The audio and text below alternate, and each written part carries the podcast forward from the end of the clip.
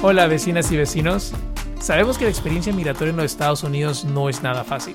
Por eso Tennessee Justice for Our Neighbors ha creado Oye Vecino. Este podcast busca brindarles información veraz y confiable sobre temas de interés general para la comunidad inmigrante. Descárguenos, escúchenos, compártanos y síganos en todas nuestras redes sociales. Gracias por acompañarnos el día de hoy.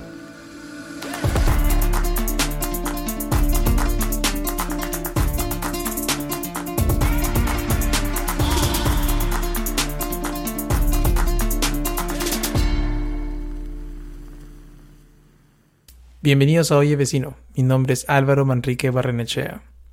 Vecinos, estamos en un nuevo año, 2022. Por un momento parece que estamos de regreso en el 2020. La variante Omicron del coronavirus nos trajo recuerdos muy feos del inicio de la pandemia. He visto varios memes en Twitter a través de los cuales parece que estamos tratando de darle un poco de gracia a la situación actual. Pero la cantidad de muertes en el mundo por la pandemia sigue subiendo. Los contagios cada día rompen récords en muchas partes del mundo.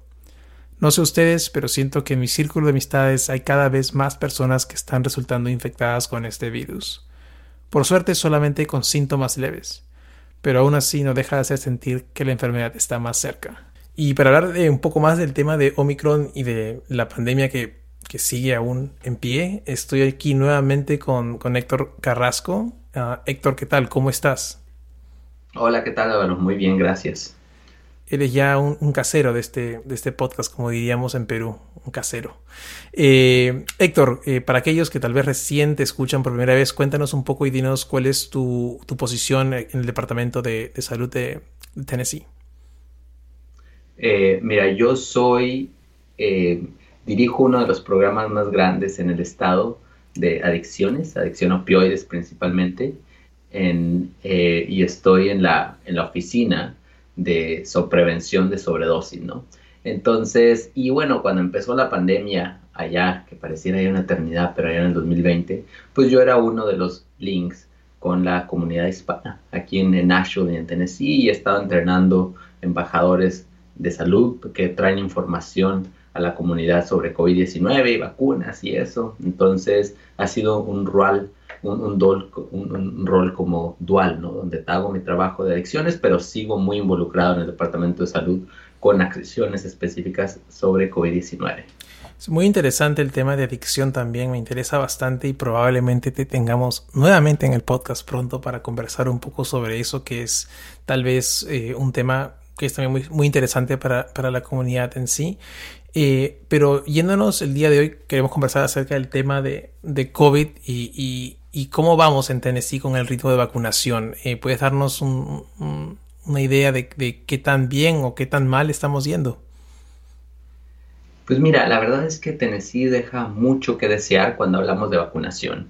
Más o menos el 49% de la población en el estado de Tennessee no está vacunada de manera completa. Y la verdad es que en este punto, la gente que está vacunada de manera parcial, yo ya ni la cuento porque hemos visto que con las nuevas variantes esa gente prácticamente está no protegida para el virus. Eh, si ponemos todos los estados de los Estados Unidos, ponemos todos los estados del peor vacunado al mejor vacunado, que los mejores vacunados son New Hampshire y, Massachusetts, Tennessee está en el, número 7 de los peor vacunados. Entonces la verdad es que nos queda, queda mucho que desear. Eh, en, abril, que es cuando estaba la fiebre de vacunarse, todos se querían vacunar, ¿no?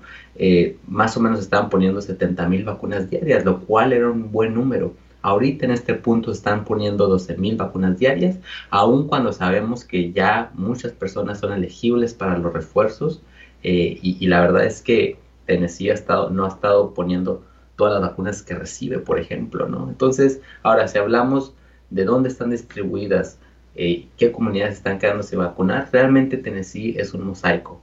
El lugar donde, está, donde están los mejores porcentajes de vacunación es aquí en Nashville, donde se llega al 61%, pero hay condados como Trussdale, que está allá por, eh, está más en el sur, o Polk, donde tenemos porcentajes del 10% de vacunación. Entonces, también si hablamos de niños, por ejemplo, que ahorita ya son elegibles para vacunarse a partir de los 5 años, con la vacuna de Pfizer.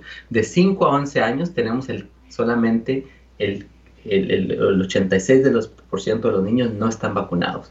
Entonces, eso nos habla de que falta mucho, mucho que hacer porque sigue siendo Tennessee mosaico donde hay poblaciones que se han quedado rezagadas, no se han vacunado y aún a nivel de promedio, a nivel de estado, seguimos siendo eh, un estado poco vacunado, ¿no? Qué, pena estar en un ranking, pero en, estar tan bien, pero en ese momento, digamos, estamos, estamos en el ranking, pero de los peores. Este, eh, bueno, lamentable en verdad, y, lo hemos visto mucho en, nuestro trabajo también. Mucha gente con las que nos entrevistamos o que, a quien ayudamos no están vacunadas, y bueno, obviamente nuestra recomendación siempre es, si puedes vacunarte ahora, hazlo, es gratuito, las vacunas están, y no hay verdaderamente una, una excusa científica, creo yo, para decir, no, esta vacuna no me la voy a poner, ¿no?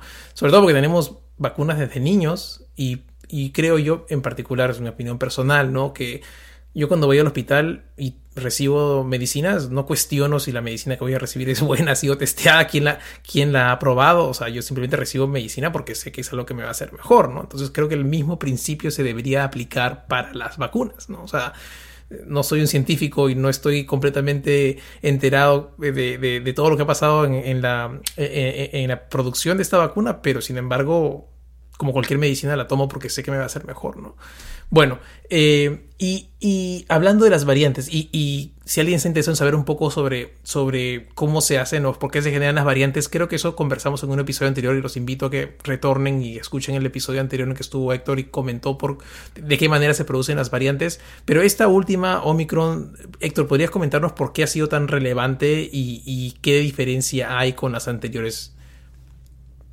Mira, esta, esta variante eh, se puede resumir en tres frases.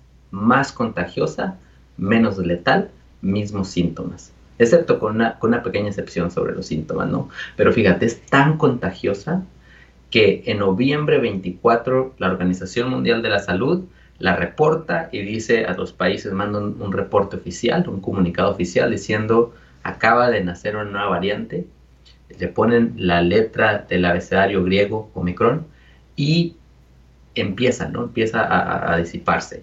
Para Navidad, esta variante ya es 50% de los casos en Tennessee. Ahorita, en estos momentos, esta variante ya desplazó a Delta y es el 97% de los casos. Entonces, es una cosa increíble. La velocidad de contagio que tiene es, es increíble. Ahora, menos letal, lo cual es bueno. Eh, se ha visto que esta, que esta, que esta variante si, si 10 personas se enferman de Delta, a lo mejor, no sé, una a lo mejor se iba a complicar, con esta a lo mejor la mitad. Nada más que como esta infecta más gente, pues aún así por eso estamos viendo los hospitales eh, colapsando, ¿no? Porque es mucho lo que infecta. Ahora sigue afectando a los niños. Tenemos de hecho un aumento en los casos pediátricos aquí en, Tennessee y esto se ha, se ha, visto reflejado en hospitalizaciones de casos eh, pediátricos. Ahora, cuando hablo de los síntomas, recordemos que los síntomas de, COVID eh, son dolor de cabeza, dolor de garganta, tos y fiebre, ¿no? Entonces, esos son como los cuatro principales. En algunos casos hablábamos de la pérdida del olfato o la pérdida del sabor. Esta variante pareciera que no está muy relacionada con la pérdida del olfato a comparación de las otras variantes, ¿no? Que luego la gente decía, no, pues es que perder el olfato definitivamente es COVID. Eh, y la buena noticia yo creo que es la más importante sobre esta variante, es que las vacunas sí ofrecen una muy buena protección contra esta variante, especialmente después del refuerzo. Entonces hay gente que se ha puesto las primeras dos dosis, no se pone la de refuerzo aun cuando le tocara y esas personas pues siguen siendo susceptibles de alguna manera a, no solo a, adquirir la enfermedad, sino a complicarse, ¿no? Entonces es muy importante también esta parte del refuerzo. ¿Y eh, Héctor, cuando se habla de que la, eh, digamos, de que esta variante Omicron es tal vez menos eh, dañina para la salud o peligrosa, ¿estamos hablando de, gente que ha sido vacunada o estamos hablando de que es menos peligrosa o, que conlleva menos problemas para los vacunados? Porque de repente la gente dice, ah, bueno, pues si es menos peligrosa está bien, no importa que me dé, si no estoy vacunado no hay problema, ¿no? Sí, no, mira, esta variante eh, y bueno, tenemos datos muy, muy interesantes de la ciudad de Nueva York, donde las personas que no están vacunadas tienen, son seis veces más proclives de infectarse con esta nueva variante que las personas que están vacunadas. Ahora, de terminar infectarse, pues bueno, es contagiarse y a lo mejor me va bien. Pero si nos pasamos al segundo, eh, como el segundo paso, que es terminar hospitalizado, es decir, que la enfermedad me haya pegado tan duro que me lleva al hospital, hemos visto que es 15 veces más probable que las personas no vacunadas terminen hospitalizadas que las vacunadas. Y ahorita, en este momento, 95% de las muertes siguen siendo en no vacunados a pesar eh, por esta nueva variante, igual que Delta, ¿no? Entonces, la verdad es que no vacunarse, porque decir, híjole, después no va a contagiar, ¿no? Es, es, una, es una idea que no tiene ninguna evidencia, no tiene ningún sustento y la gente debiera estarse vacunando porque al final a lo mejor sí se enferma, que es menos probable que se enferme, pero lo que estamos aquí cuidando es que terminen hospitalizados o que se mueran, que obviamente es lo que, no, que, lo que nos interesaría a todos, ¿no? Claro, y comentabas algo interesante que es el tema de la saturación de los hospitales y, también los problemas que contraer contagiarse, ¿no? O sea, porque no solamente es el hecho de, ok, me contagio y, bueno, este, eh, me enfermo un poco, pero también es el, hecho de contagiar a otras personas, por ejemplo, en caso de niños es no poder ir a la, a la guardería y eso, te quieras o no, genera un problema para familias, ¿no? Porque finalmente si las guarderías cierran, si uno no puede dejar a los hijos, pues no podía trabajar, si no puede trabajar, digamos, es un problema que afecta más allá solamente al tema de salud, sino eh, afecta a la producción, a, la economía de las familias.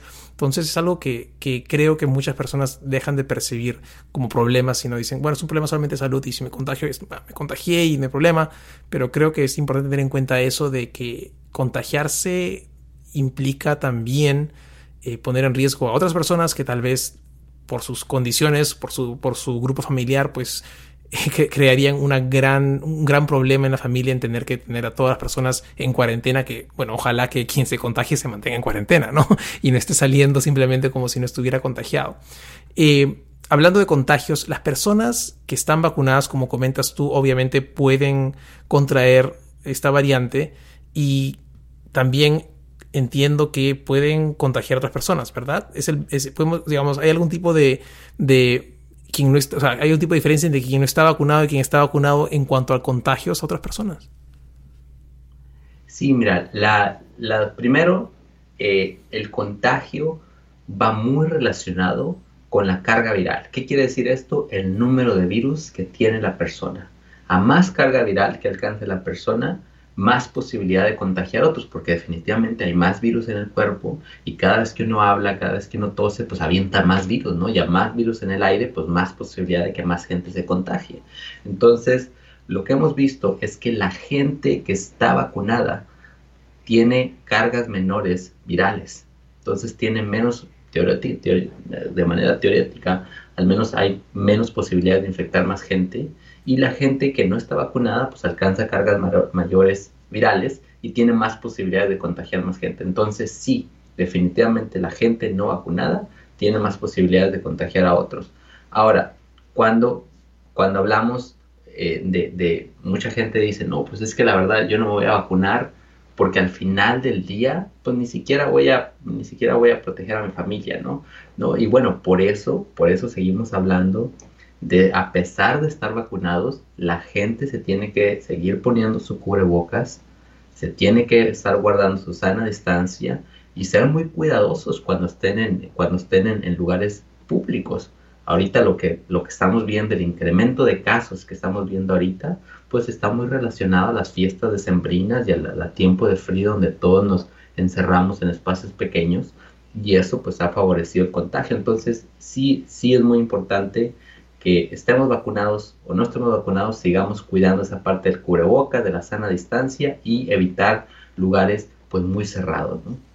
Claro, y hablando de temas de lugares cerrados, es decir, eh, ¿hay algún tipo de estudio acerca de en lugares abiertos qué tanta probabilidad de contagio hay? Porque me estoy imaginando en este momento, uno va a un estadio de, de fútbol y están todos ahí al aire libre, ¿no? obviamente, pero si están todos sin mascarillas, igual están aglomerados. E, es, hay una diferencia entre estar en un estadio lleno de personas a estar en un, en un ambiente cerrado en cuanto al tema de probabilidad de contagio, o uno debería igual en un lugar como un estadio, obviamente, utilizar sus mascarillas. Mira, aquí, aquí depende mucho, eh, depende, hay muchas variables que se tienen que considerar, ¿no? Eh, supongamos que estás en un estadio eh, con muchas personas, la verdad es que si estás en Tennessee, pues ya te la saben, ¿no? La mitad de la gente no está vacunada. Entonces, entonces, esa es una variable muy importante. ¿Cuántas personas, qué porcentaje de, de las personas no están vacunadas?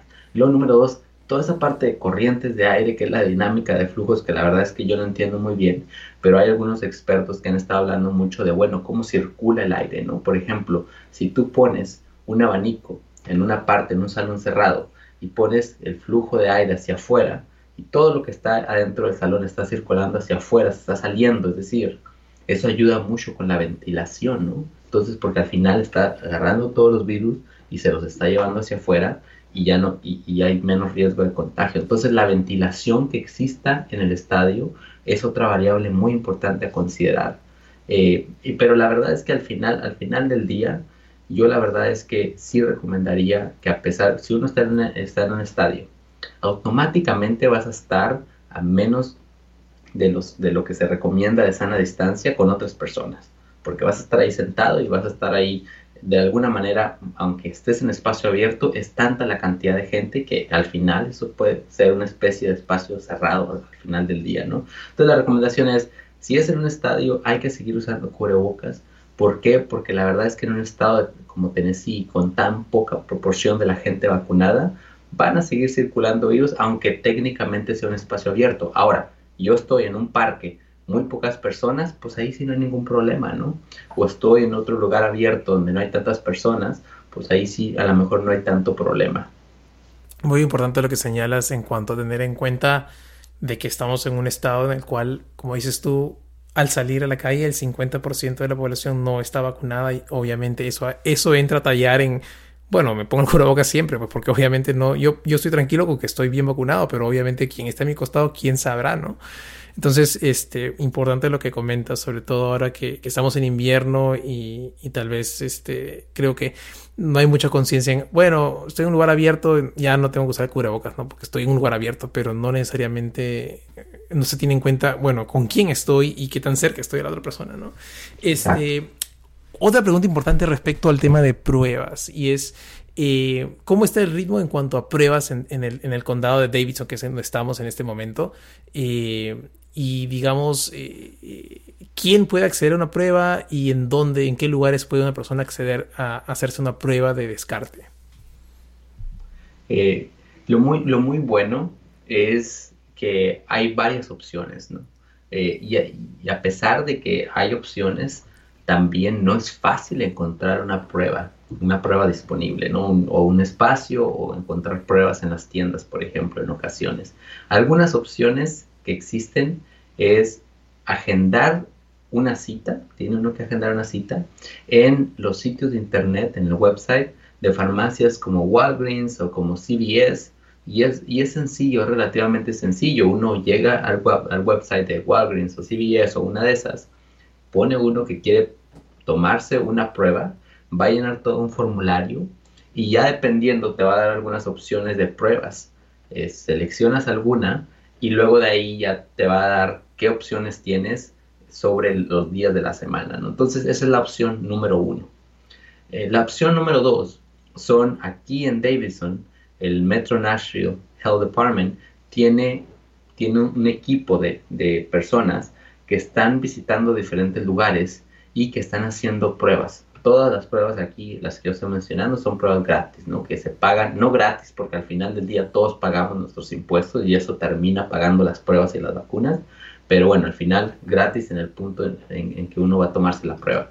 Y ahí, ahí aparecen varios sitios de pruebas, entonces, por ejemplo, hay ahí en ocasiones y también de vacunas. Y ahí dice, si uno, si uno le da clic a un link que podemos poner ahí en, el podcast al final, ahí hay un sitio de prueba del Metro Nashville Health Department y este equipo está rotando, de repente está en Plaza Mariachi, de repente está en otra parte y ahí uno puede ir nada más, mientras esté en el calendario, uno puede presentarse.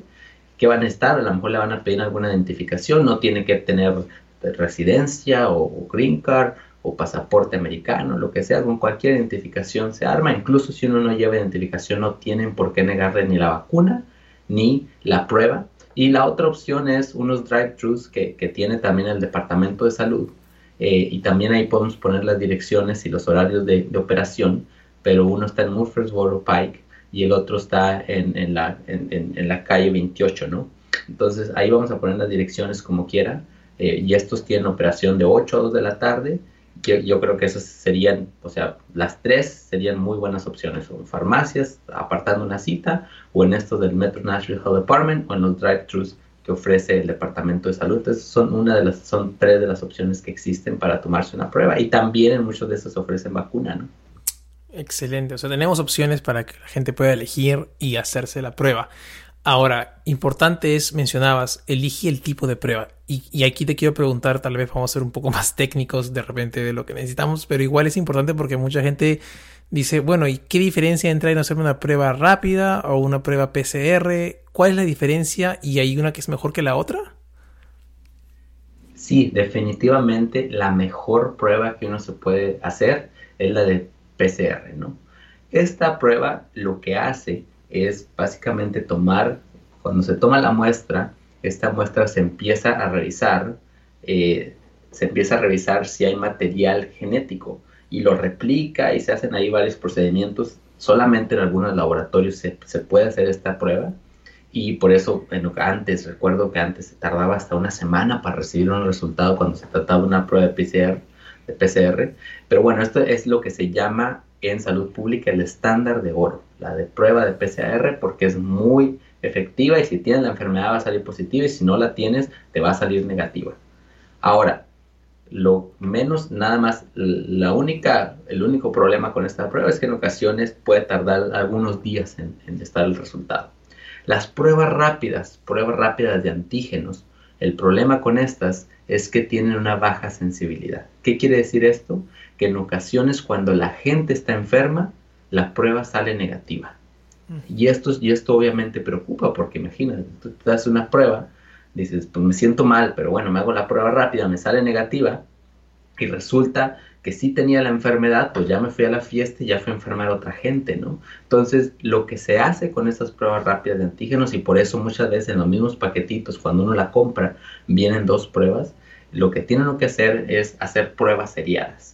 Entonces, esta prueba, la, la manera de hacerla casi igual que la de PCR, es tomarse pruebas seguidas. Entonces, se toma uno una prueba hoy, deja pasar 24 horas y se toma otra después, o deja pasar algunas horas y se toma otra después. Y estas pruebas seriadas son igual de efectivas que la de PCR. Entonces, aquí la recomendación es, si uno no puede hacerse una prueba de PCR, se puede hacer una prueba rápida de antígenos sabiendo que esta prueba tiene baja sensibilidad y por lo tanto se tienen que repetir otra vez y ya con eso ya pues se puede quedar la persona más tranquila de que definitivamente no tiene la enfermedad. Excelente. Ahora, Estamos trabajando en el supuesto, me imagino y espero que si yo, por ejemplo, he estado en contacto con alguien que ha salido positivo a COVID, eh, obviamente voy a guardar mi distancia y cuarentena y tomar mis pruebas para descartar que yo lo tenga antes de salir al mundo. Eh, pero puedes darnos tu recomendación, por ejemplo, a alguien que, por ejemplo, el día de hoy se entera que ayer eh, estuvo pues en contacto con alguien que ha dado positivo y le ha dicho, mira, estuvimos ayer juntos, acabo de darme una prueba de COVID y he salido positivo. ¿Qué debería hacer esa persona en cuanto a tiempos y en cuanto a cuándo tomarse la prueba? Genial, esta pregunta es muy importante. Y bueno, vamos a empezar con la parte de cuarentena, ¿no? Y con la parte de uso de cubrebocas. Si uno está vacunado y tiene su refuerzo, en, en el caso de Pfizer, si tiene su refuerzo cinco meses después de la segunda dosis, en el caso de Moderna, seis meses después de la, de la segunda dosis, o en el caso de Johnson Johnson, dos meses después de la, de la primera dosis, si uno está vacunado y tiene su refuerzo, o tuvo la enfermedad en los últimos 90 días confirmada con una prueba, no hay necesidad de cuarentena, no tiene uno que esperarse 10 días, pero sí tiene uno que usar su cubrebocas por los siguientes 10 días cuando esté con alguien más especialmente cuando uno esté en lugares cerrados con más personas. Entonces es una buena noticia estar vacunado y tener su refuerzo, ¿no? Se ahorra uno la, cuarentena. Ahora, si la persona no está vacunada o no se puso el refuerzo. Por eso, por eso le insisto a, nuestra audiencia, no es muy importante ponerse el refuerzo porque ya poner, tener las dos, dosis de Pfizer ya no es suficiente. Si, si ya pasaron cinco meses después de la segunda dosis, la, la, la protección se disminuye hasta la mitad cuando, después de cinco meses, no de seis meses. Entonces, si no está vacunado no se pusieron el refuerzo, aquí lo que se tiene uno que hacer es estar en cuarentena por cinco días, es decir, estar, estar, no salir de la casa, estar encerrado y usar la mascarilla los cinco días después. Si no se puede hacer cuarentena, si de plano dices, híjole, pues es que de plano no se puede, pero no estoy vacunado y lo que sea, entonces ahí se tiene que usar mascarilla por 10 días adentro de la casa y afuera en público, donde sea, en cualquier espacio, ¿no? Pero mi recomendación es sí, mejor cuarentena los primeros 5 días y luego mascarilla los 5 días después. Ahora, si de ahora las pruebas no se hacen el día que uno se expone o el siguiente día. Lo que se ha visto es que las pruebas estas rápidas especialmente son muy buenas, pero una vez que ya pasaron o cinco días de que uno se expuso o de que ya la persona tiene síntomas. Entonces en ocasiones uno dice, bueno, pues tengo síntomas, pero puede ser influenza, puede ser la gripa, puede ser otra cosa, pues hágase la prueba o a los cinco días después de estar expuesto. Ahora, si la prueba sale negativa, está muy bien. Imagínense que alguien no se vacunó, ¿no? No tiene refuerzo empieza con su cuarentena, que dijimos que, tenía que estar en cuarentena por cinco días, pero imaginemos que sale la prueba negativa, pues entonces ahora sí puede hacer sus actividades normales, sí recomendamos que siga con la, CDC, ¿no? Estas son, estas son comunicados oficiales de la CDC que apenas se acaban de publicar el 4 de enero, ¿no? Si sale negativa, sigue con sus actividades normales usando su mascarilla, si sale positiva, se tiene que aislar los cinco días después de la prueba. Entonces serían cinco días de aislamiento más los otros cinco días después de la prueba. Entonces, esas son las recomendaciones. Álvaro, no sé si quedó claro, pero bueno, no, la CDC en ocasiones no da, no da recomendaciones tan fáciles de entender, ¿no? Queda claro y, creo que también es importante eh, recalcar y tal vez que nos digas si estoy bien o mal, de que obviamente si uno va y se hace la prueba rápida, eh, igual tener una segunda prueba rápida, ¿verdad? Porque como dices tú, obviamente puede que diga, ah, ok, estuve en contacto, me hago la prueba rápida y salió negativo, ya estoy bien. Pero hay que contrastar con una segunda prueba rápida, salvo que, hagas ah, salvo que hagas la PCR, pero si haces las pruebas rápidas son dos, como dices tú, después de cada 24 horas para poder descartar bien de que tal vez la primera prueba no haya salido con un falso negativo, ¿no? Exacto. Uno tiene que hacer eso. Uno tiene que repetir la prueba para ahora sí estar seguro que uno puede salir y no va a contagiar a la demás gente, ¿no? Bueno, y, viendo un poco hacia el futuro, ya que tú estás metido en todo este tema, ¿cómo ves esto? ¿Vamos a tener que vacunarnos con refuerzos cada, cada seis meses? Ya he leído la otra vez una, una, una opinión por ahí que decía que no era sostenible vacunar a todo el mundo cada seis meses. ¿Qué, qué, qué consideras que va a pasar o qué, qué estimas que pueda pasar en el futuro? Eh, aquí lo importante que tenemos que tener en mente es que ya hayamos perdido muchas vidas. Solamente en el estado de Tennessee van como 20 mil personas, ¿no? Ya la primera causa de muerte. Entonces, COVID llegó, nos ha afectado mucho. Y antes decíamos, podemos erradicarlo, podemos deshacernos y podemos alcanzar lo que se llama la inmunidad de grupo, ¿no? Que es cuando ya el virus, no tiene a nadie más que contagiar porque ya todos están vacunados. Ya la verdad es que en este punto ya incluso la Organización Mundial de la Salud ha estado diciendo, ¿saben qué? Vamos a enfocarnos mejor en reducir los daños, seguir haciendo las actividades normales, por ejemplo, escuelas, todas las organizaciones, toda la Organización Mundial de la Salud, CDC, todos han dicho las escuelas tienen que estar abiertas, pero con estas recomendaciones muy puntuales, ¿no? Entonces, la verdad es que ya el coronavirus llegó para quedarse. Coronavirus nos ha mostrado que es un virus que se adapta muy rápido y que constantemente está produciendo nuevas variantes. Entonces, la verdad es que lo que yo sí veo es que esto vamos a tener que seguir trabajando con estas recomendaciones de salud pública, la sana distancia, el cubrebocas y toda esta parte de vacunarse vamos a tener que seguir insistiendo. Eh, esto estoy pensando en, el estado de Tennessee y estoy pensando en Estados Unidos, ¿no?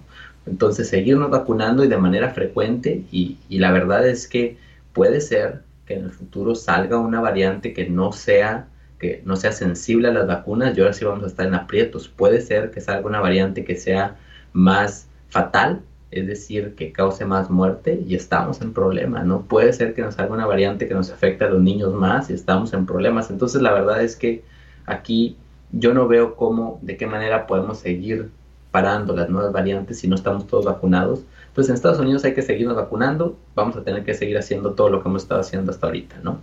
Y, COVID se, se volvió parte de la vida normal de todos. Ahora, pensando en el mundo, cada persona que se enferma le ofrece al virus un billón de oportunidades de mutar. Es como si le dieras un billón de tickets y puede ser que uno de esos vaya a salir con una mutación muy, muy eficiente y, entonces, y nos puede poner en problemas. Entonces, la única manera de bajar las posibilidades de que este virus siga mutando eh, es vacunar a toda la gente. Y sí, la verdad es que eh, ya tenemos ejemplos de vacunaciones masivas donde hemos logrado vacunar a todo el mundo y esto no es nada nuevo, ¿no? Ya en los 70 se erradicó, este, se, se, se, bueno, estamos a punto de erradicar la polio, que antes me decía mi papá, no, pues antes cada, en cada salón había el niño que, tenía polio, ¿no? Y todos a lo mejor conocemos a alguien que tenía polio. Esta enfermedad ya no existe, ya no hay gente que tiene parálisis por polio y así también eh, se, ha, se, ha, hecho, por ejemplo, con la viruela, ¿no? Una, una, una campaña masiva de vacunación donde se radicó y el día que estaban eh, cerrando el certificado, decía la persona en, cargo de la erradicación de la viruela, dijo, este día estamos llenando el certificado de función de una enfermedad. Ya no existe, ¿no? Eso, eso sería muy bueno que pasara, pero aquí sí tenemos que pensar en términos de solidaridad, sí tenemos que pensar en cómo se le echan la mano a los demás países, porque al final del día nadie está seguro, incluso en Estados Unidos, mientras no se, no se vacune a toda la gente en el mundo. Entonces sí tenemos que estar pensando en eso, porque lo que hemos visto es que la gente puede vacunarse ahorita, pero luego si no se vacuna a los seis meses sigue siendo igual de susceptible y se puede enfermar y se puede morir, ¿no? Entonces de nada vale la pena vacunar a las personas una vez mientras no se les van a estar poniendo refuerzos. Grandes, grandes recomendaciones, Héctor. Y, bueno, ojalá que pudiéramos todos adaptarnos a esta nueva realidad tan fácil como el virus se ha adaptado.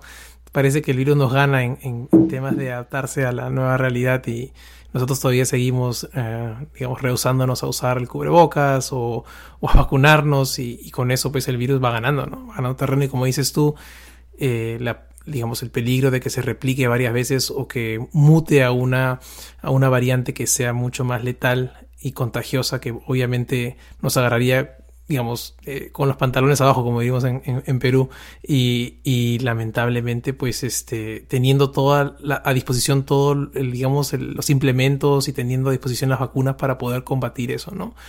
Héctor, te dejo ir, gracias por tu tiempo y estaremos pronto nuevamente, ojalá que tal vez este, hablando sobre un, digamos, un incremento en la vacunación en Tennessee y, queda pendiente una invitación para que vengas a, conversar también en el podcast acerca del tema de adicción, que creo que también es muy importante y es otra de las, ah, de las pandemias que hay, ¿no?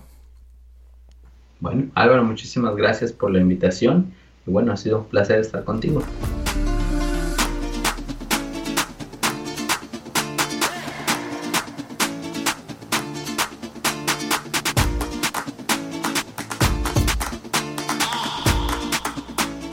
Siempre es un gusto conversar con Héctor y ojalá lo tengamos pronto dándonos noticias más esperanzadoras de la situación relacionada con la pandemia.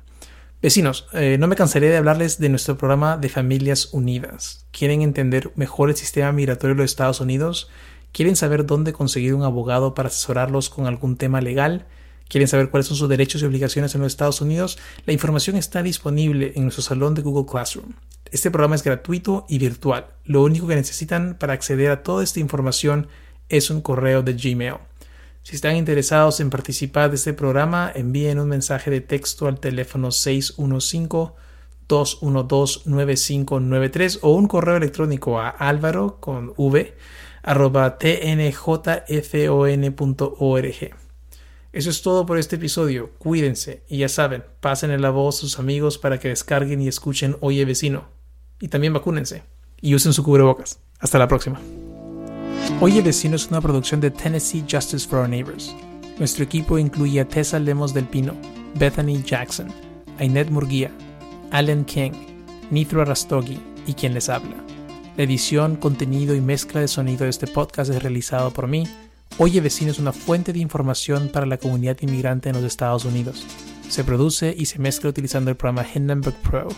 Soy Álvaro Manrique Barrenechea. Gracias por escucharnos.